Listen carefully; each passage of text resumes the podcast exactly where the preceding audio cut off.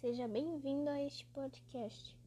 Em homenagem ao Dia da Consciência Negra, irei abordar sobre uma série chamada Self-Made.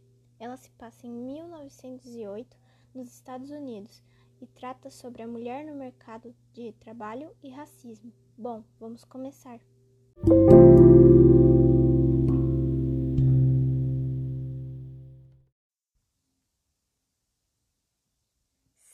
C.G. Walker, uma mulher negra que trabalhou quase a vida inteira como lavadeira e que ganhava pouco pelo que fazia.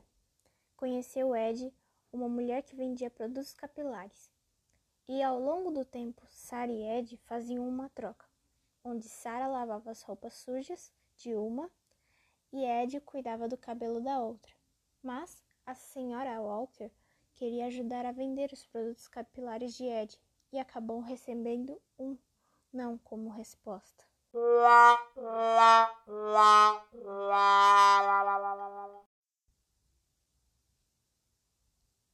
Indignada com isso e com o que Ed disse, Sarah começa a tentar criar o próprio produto capilar. E com várias tentativas e erros, ela finalmente cria o produto definitivo. E para tentar vender mais que Ed, ela se muda para outra cidade, criar um salão para cuidar dos cabelos das pessoas e vender os produtos que ela mesma fez.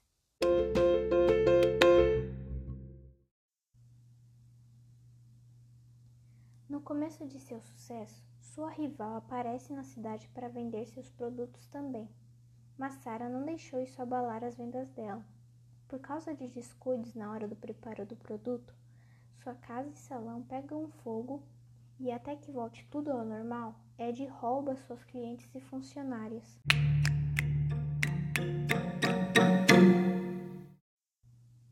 Sarah, com sua ambição de ajudar as mulheres negras com cabelo e mostrar para o mundo do que ela é capaz, tenta comprar uma fábrica para ampliar a sua linha de produtos, mas a entrada do dinheiro para a compra foi negada por ela ser mulher.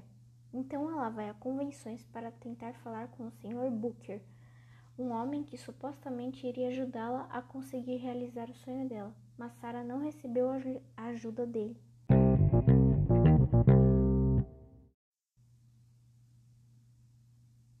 Depois de muito tempo tentando conseguir dar a entrada na fábrica, ela finalmente consegue uma reunião para comprá-la. E depois de algum tempo tendo a fábrica, ela decide espalhar a marca dela primeiramente nos Estados Unidos.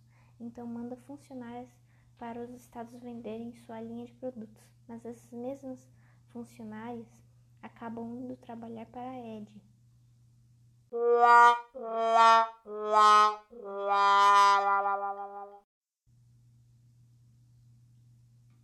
Sarah, em busca de uma das funcionárias mais bem-sucedidas que continuou com ela, acaba descobrindo uma traição do marido dela com a funcionária. Então ela pede divórcio e demite a funcionária.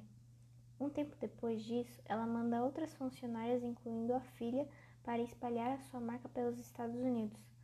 Sarah vira a primeira mulher milionária americana por conta, conta própria. Espero que tenham gostado desse podcast. Até a próxima!